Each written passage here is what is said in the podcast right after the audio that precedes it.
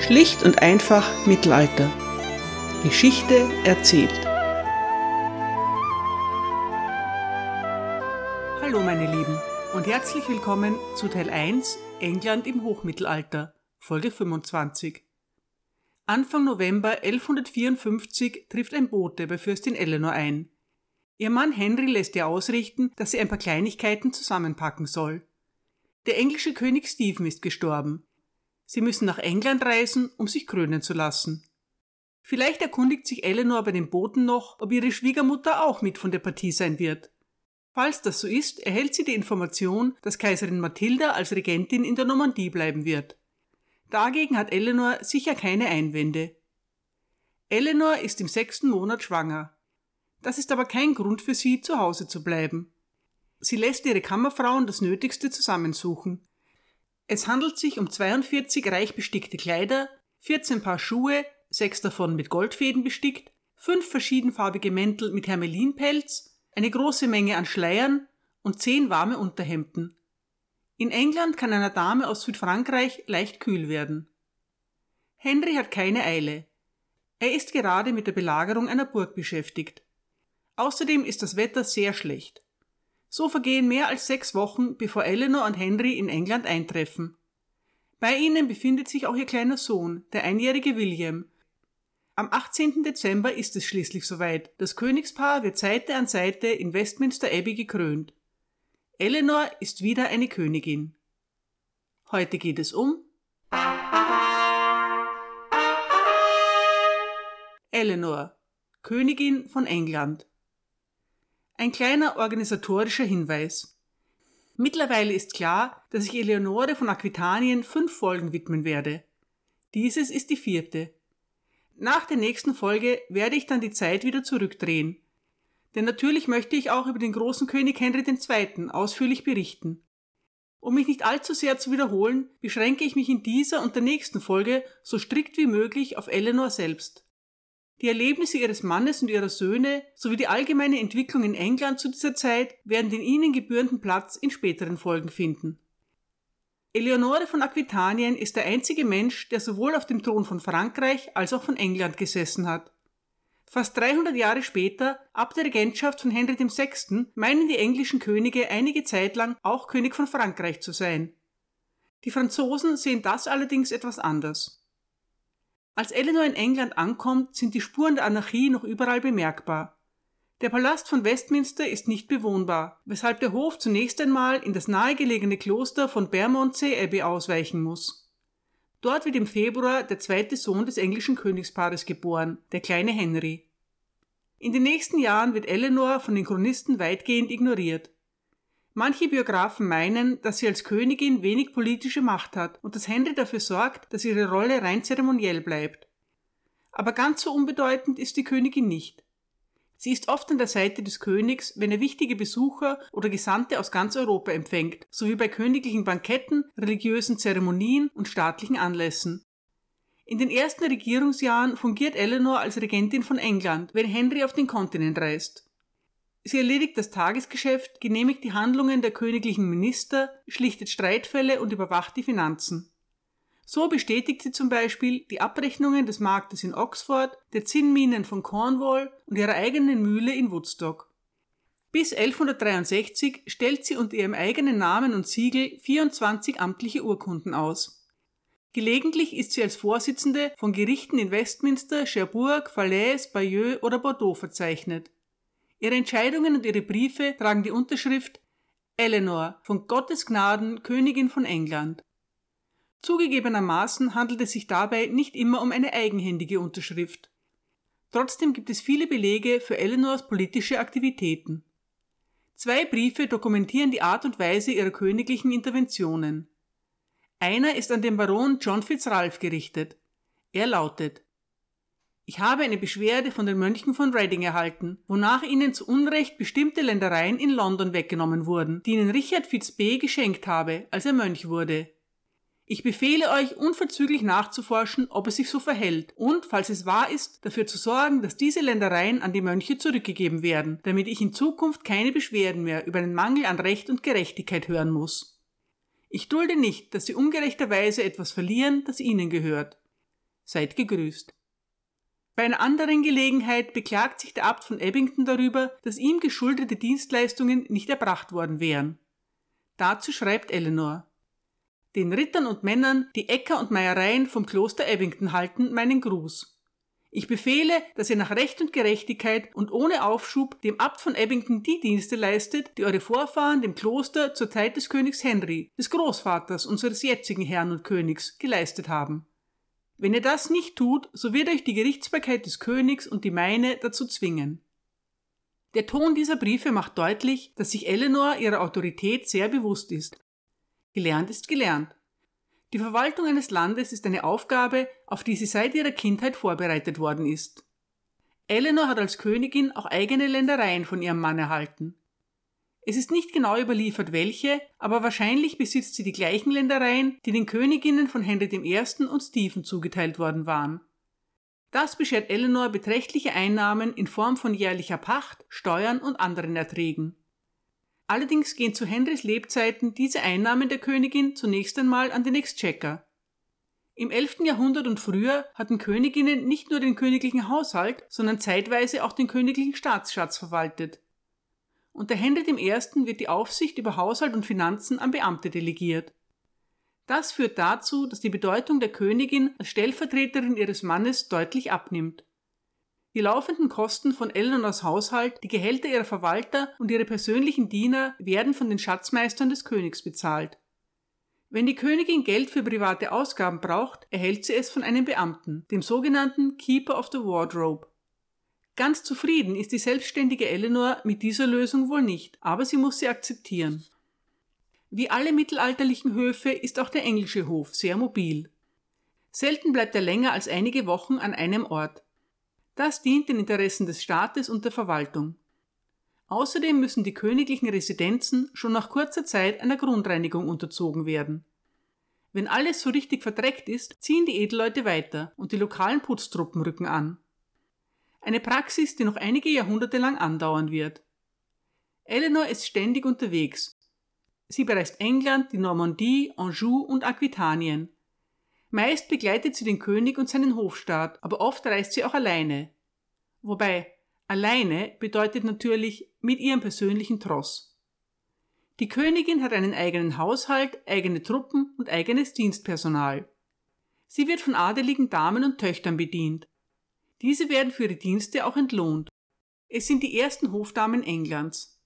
Von unverheirateten Töchtern des Hochadels wird erwartet, dass sie den Hof der Königin regelmäßig besuchen.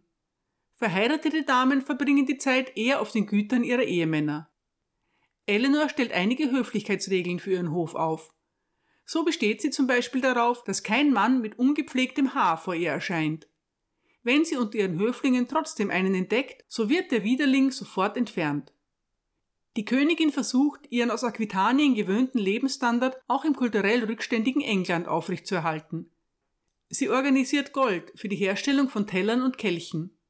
Sie lässt sich regelmäßig Gewürze, Weine und Weihrauch liefern. Unzählige Wandteppiche, Kissen und Seidendecken gehen mit ihr auf Reisen. In den Pipe Rolls sind die Einkäufe der Königin dokumentiert. Unter anderem sind dort Öl für ihre Lampen, Leinen für Tischdecken, Messingschalen und süß duftende Binsen für den Boden verzeichnet. In den ersten Jahren als englische Königin ist Eleanor also ständig unterwegs. Und noch etwas ist sie ständig. Schwanger. Ihr ältester Sohn William stirbt im Alter von drei Jahren. Er wird in Reading Abbey neben seinem Großvater Henry I. begraben. Aber ihre anderen Kinder überleben. Nach 15 Jahren Ehe hat das englische Königspaar sieben Kinder, den zwölfjährigen Henry, die elfjährige Mathilda, den zehnjährigen Richard, den neunjährigen Geoffrey, die fünfjährige Eleanor, die zweijährige Joan und ihr Nesthäkchen, den neugeborenen John. Außerdem hat Eleanor noch zwei Töchter aus ihrer Ehe mit dem französischen König Louis, die 22-jährige Marie und die 17-jährige Alex. Als ihr jüngster Sohn John geboren wird, ist Eleanor zumindest 43 Jahre alt. Auch wenn es zu Beginn ihrer ersten Ehe lange nicht so ausgesehen hat. Eleanor hat ihre wichtigste Aufgabe als royale Gebärmaschine mehr als ausreichend erfüllt. Nun kann sie sich anderen Aufgaben widmen. Henry war nie ein treuer Ehemann. Als John geboren wird, hat er schon seit einigen Jahren eine ständige Geliebte, Rosamund de Clifford, die auch Fair Rosamund, also die schöne Rosamund genannt wird. Die Beziehung dauert mehr als zehn Jahre lang an, obwohl Henry in dieser Zeit in Summe nicht mehr als drei Jahre auf englischem Boden verbringt. Einigen späteren Chronisten zufolge ist Eleanor rasend eifersüchtig auf Rosamund und lässt sich schließlich sogar vergiften. Zur Zeit von Rosamunds Tod im Jahr 1176 befindet sich Eleanor allerdings bereits seit drei Jahren in Hausarrest. Die Geschichte ist also Unsinn. Es ist nicht einmal wahrscheinlich, dass die Königin besonders eifersüchtig auf ihre Nebenbuhlerin ist. Durch ihre bewegte Lebensgeschichte neigt man leicht dazu, Eleonore von Aquitanien als leidenschaftliche, emotionale Frau zu sehen. In Wahrheit ist sie eher hart, willensstark, ehrgeizig und vor allem an einem interessiert, dem Wohl ihrer Heimat, des Fürstentums Aquitanien. Es ist nicht so, dass Eleanor gramgebeutelt über die Untreue ihres jungen Ehemannes in eine Midlife-Crisis schlittert. Ganz im Gegenteil. Nun folgen ihre besten Jahre. Da keine Kinder mehr zu erwarten sind, trifft Henry die kluge Entscheidung, sein riesiges Herrschaftsgebiet verwaltungstechnisch aufzuteilen. Die Aquitanier sind notorische Rebellen und schwer zu regieren. Warum ihnen also nicht ihre Fürstin und damit den Eindruck einer gewissen Unabhängigkeit geben? Henrys Ländereien werden nie zu einem Reich zusammengefasst. Er nennt sich nicht King of the Angevin Empire, sondern er bleibt König von England, Fürst der Normandie und Aquitanien und Graf von Anjou. Eleanor lässt sich nun dauerhaft in Aquitanien nieder.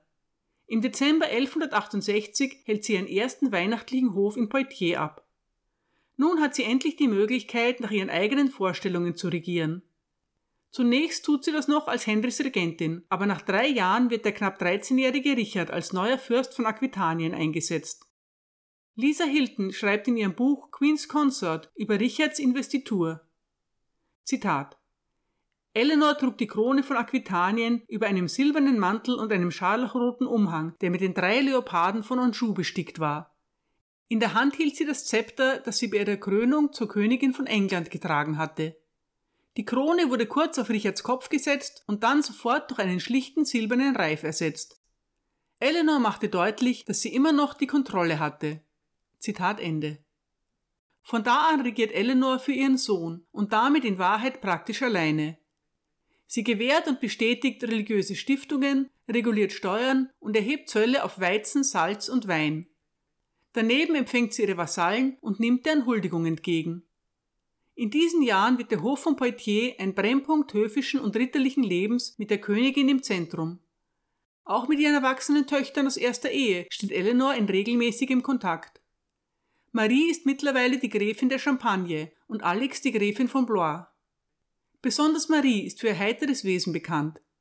Sie gilt als große Mäzenin von Dichtern und Poeten. Auch ihr Halbbruder Richard übt sich unter ihrem Einfluss als Troubadour. Einige seiner Werke widmet er später seiner Schwester Gräfin Marie. Neben Richard leben zu dieser Zeit auch dessen jüngere Geschwister Geoffrey und Joan am Hof von Aquitanien. Auch die jungen Bräute von Eleanors Söhnen befinden sich in ihrer Obhut. Zwei davon sind die Töchter des französischen Königs Louis. Aus zweiter Ehe natürlich, denn sonst wären sie ja die Töchter von Eleanor. Findet ihr das verwirrend? Tja, der Hochadel Europas ist und bleibt nun mal eine große, dysfunktionale Familie. Eleanor errichtet viele religiöse Stiftungen. Besonders die Abtei von Fontevraud wird von ihr großzügig bedacht. Die Abtei ist insofern ungewöhnlich, als es sich um ein gemischtes Kloster handelt. Nonnen und Mönche leben dort nebeneinander. Die Mönche sind für die manuelle Arbeit zuständig, während die Nonnen sich um das Seelenheil kümmern. Die Leitung der Abtei obliegt einer Äbtissin, die, wie es heißt, Zitat, eher eine Witwe sein soll als eine Jungfrau, die nichts von der Welt weiß. Zitat Ende. Ein recht moderner Ansatz. Eleanor schenkt der Abtei Ländereien, Bauholz und Feuerholz. Außerdem lässt sie eine bemerkenswerte achteckige Küche mit fünf Feuerstellen errichten, die bis heute erhalten ist. Und so gehen die Jahre dahin. Feste und Turniere wechseln einander ab. Tanz, Musik und Dichtung sind allgegenwärtig. Der Hof von Poitiers wird als wahres Idyll beschrieben, mit der stolzen Matriarchin Eleanor in seiner Mitte. Einiges davon dürfte etwas übertrieben sein, aber eines ist sicher, König Henry hat keinen Anteil an dem Familienglück. Er hat ganz andere Probleme. Unter anderem ist auf seine Aufforderung hin der Erzbischof von Canterbury vor dem Altar erschlagen worden. Es handelt sich dabei natürlich um Thomas Becket, der sich eine eigene Folge redlich verdient hat und auch bekommen wird. Eleanors goldene Zeit in Aquitanien dauert sechs Jahre lang an. Dann bricht ihre Welt zusammen. Im März 1173 rebellieren Henrys ältere Söhne gegen ihren Vater. So liest man es überall. Die Söhne rebellieren. Ein Brief des Erzbischofs von Rouen an Eleanor lässt die Sache allerdings ganz anders aussehen. Er schreibt Grüße auf der Suche nach Frieden. Die Ehe ist eine feste und unauflösliche Verbindung. Dies ist allgemein bekannt und kein Christ kann sich die Freiheit nehmen, es zu ignorieren. Von Anfang an hat die biblische Wahrheit bestätigt, dass eine einmal eingegangene Ehe nicht mehr getrennt werden kann. Schuld ist also die Frau, die ihren Mann verlässt und das Vertrauen dieser sozialen Bindung nicht einhält. Wenn ein Ehepaar ein Fleisch wird, ist es notwendig, dass die Vereinigung der Körper von einer Einheit und Gleichheit des Geistes im gegenseitigen Einvernehmen begleitet wird. Eine Frau, die nicht unter der Leitung des Mannes steht, verletzt die Naturbedingung, den Auftrag des Apostels und das Gesetz der Heiligen Schrift. Das Haupt der Frau ist der Mann.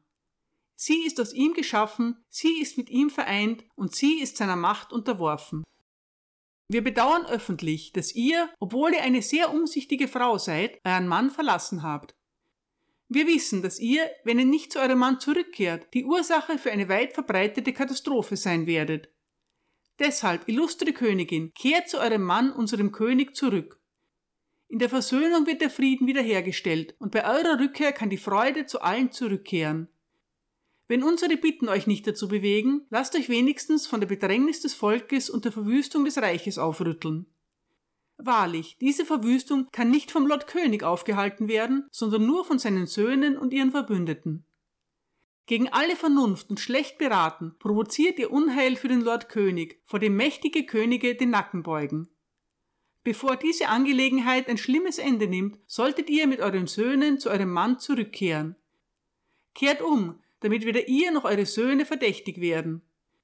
Wir sind sicher, dass er euch jede nur erdenkliche Freundlichkeit und eine Garantie für eure Sicherheit geben wird. Ich bitte euch, ratet euren Söhnen, ihrem Vater gegenüber, gehorsam und respektvoll zu sein. Er hat viele Ängste, Beleidigungen und Beschwerden ertragen. Wahrlich, ihr seid unser Gemeindemitglied, genauso wie euer Mann. Wir können die Gerechtigkeit nicht zu kurz kommen lassen Entweder kehrt ihr zu eurem Mann zurück oder wir müssen uns auf das kanonische Recht berufen und kirchliche Zensuren gegen euch anwenden. Wir sagen das widerstrebend, aber wenn ihr nicht mit Trauer und Tränen wieder zur Besinnung kommt, werden wir dies tun. Soweit der Brief des Erzbischofs von Rouen. Ich habe ihn nur wenig gekürzt, damit seine ganze Wucht zur Geltung kommt. Er dürfte von König Henry, wenn nicht diktiert, so doch zumindest in Auftrag gegeben worden sein. Ist es wirklich wahr, dass Eleanor der Kopf der Rebellion ist? Der älteste Sohn von Henry und Eleanor, Henry, der auch Henry der junge König genannt wird, möchte mehr Macht. Er verbündet sich mit dem französischen König gegen seinen Vater. Henry der junge König ist 20 Jahre alt, ein Alter, in dem ehrgeizige Söhne ihre herrischen Väter gerne herausfordern. Aber nun schließen sich auch Richard und Geoffrey ihrem älteren Bruder an. Die beiden sind erst 14 und 15 Jahre alt. Hat ihre Mutter sie beeinflusst und gegen den König aufgehetzt? Die Chronisten sind sich darin einig, dass Eleanor Richard und Geoffrey nach Paris schickt, um Henry dem jungen König zur Seite zu stehen. Der Brief des Erzbischofs von Rouen bestätigt das sehr eindrucksvoll. Warum tut Eleanor das? Ist sie vielleicht doch eine frustrierte, eifersüchtige Frau, die auf Rache sind? Das ist eher unwahrscheinlich. Eleanor ist kein Mensch, der sich von Gefühlen leiten lässt. Sie ist vielmehr machthungrig und rücksichtslos. Das hat sie übrigens mit allen erfolgreichen Herrschern des Mittelalters gemeinsam. Sie will ihre Macht in Aquitanien sichern und dafür sorgen, dass diese einmal unbeschadet in Richards Hände übergehen kann. In der letzten Zeit hat König Henry einige Dinge getan, die Aquitaniens Unabhängigkeit bedrohen. Wenn der junge König sich gegen seinen Vater durchsetzt, dann wäre Aquitanien für Eleanor und Richard dauerhaft gesichert. Die Rebellion dauert ein knappes Jahr an, aber Eleanors Beteiligung daran endet bereits viel früher. Im Mai 1174 will sie sich ihren Söhnen am französischen Hof anschließen. Und ja, das ist natürlich immer noch der Hof ihres ersten Ehemannes, Louis VII. Man kann sich seine Verbündeten eben nicht immer aussuchen. Eleanor verkleidet sich als Mann und macht sich auf den Weg. Aber diesmal verlässt sie ihr Glück. Sie wird erkannt und gefangen genommen. Es ist nicht bekannt, wo und wie, aber vier von Eleanors Vasallen, alle Edelmänner aus Aquitanien, erhalten schon bald darauf großzügige Ländereien von König Henry. Sie dürfte also von ihren eigenen Leuten verraten worden sein.